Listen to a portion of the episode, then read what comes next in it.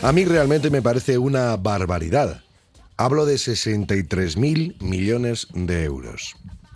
Esta noticia salía el otro día unida a la pobreza infantil y me llama la atención pues que haya tenido tan poca repercusión, tan poco seguimiento.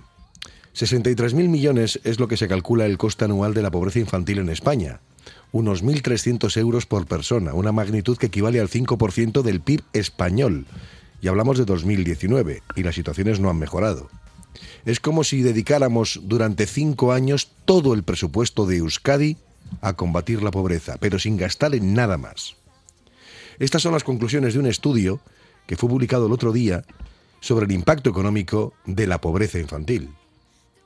Hombre, es verdad que más allá de los fríos números, la pobreza en la infancia pues también tiene otras repercusiones extraordinarias porque limita las perspectivas educativas y laborales de quienes la sufren, a la vez que restringe cualquier oportunidad y amplía las desigualdades sociales.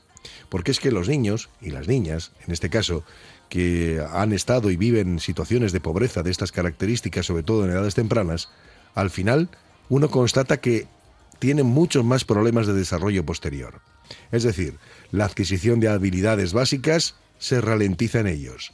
Los estudios, por lo general, son inferiores a la media. Hay menos posibilidades de acceder a empleos cualificados. Los salarios, por lo general, son muchísimo más bajos. Porque la pobreza es endogámica. Al final se reproduce en sí misma. Y luego no hablemos ya de su estado de salud, que suele ser peor, del nivel de bienestar, que suele ser menor, o de tejidos de relaciones familiares y sociales mucho más frágiles.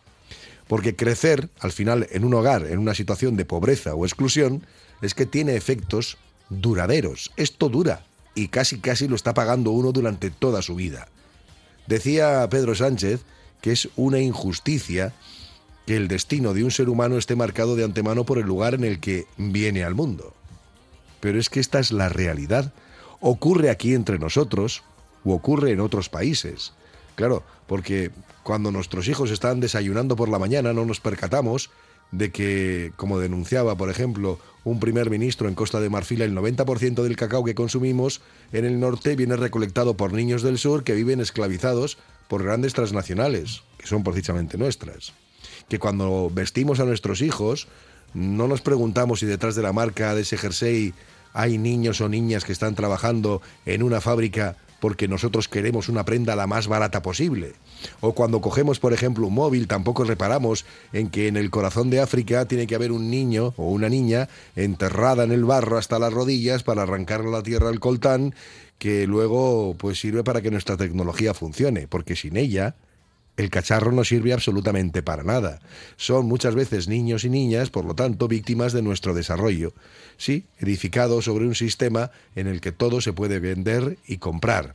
Bueno, incluida muchas veces su niñez. Esta es la realidad, así que no solo por justicia social, sino también por interés personal, egoísta, por intereses de país, deberíamos resolver asuntos tan graves como esa, es decir, infancias marcadas por la pobreza.